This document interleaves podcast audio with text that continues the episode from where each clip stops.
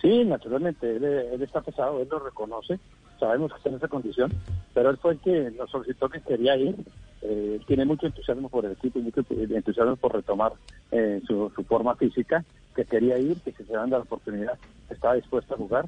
Eh, me parece a, mí, pero lo más importante es el profesor Gamero, que pareció que, tiene un, en la cancha tiene un peso específico, que tiene liderazgo, que tiene manejo de, la situación, que pudo al final eh, congelar un poco las acciones para disminuir el ritmo del Envigado.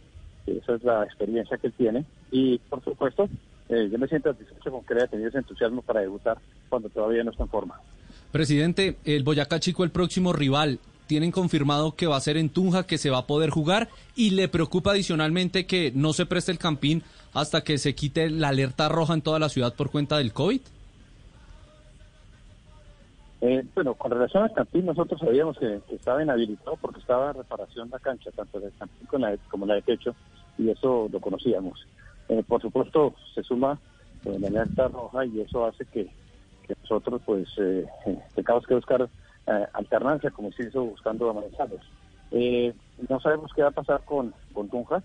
Estoy hablando con el presidente de Santa Fe para ver todas las opciones que había también en Cundinamarca, que hay opciones en Copa y otras en Chía, pero requerimos que las condiciones de la cancha sean del nivel de, los partidos de una liga profesional como la colombiana y, eso nos preocupa.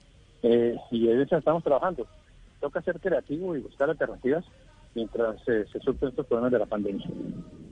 Me están, escribiendo desde Villavicencio que si eh, han eh, eh, colocado en, en opción al estadio que está en condiciones maravillosas, la gramilla.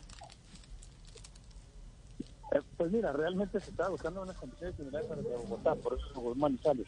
Tal vez Villavicencio tiene una temperatura que no, no nos favorece tanto y, y por lo tanto hay que dejarle al cuerpo técnico que escoja donde se sienta más cómodo, pero seguramente sería en Cundinamarca o en Boyacá.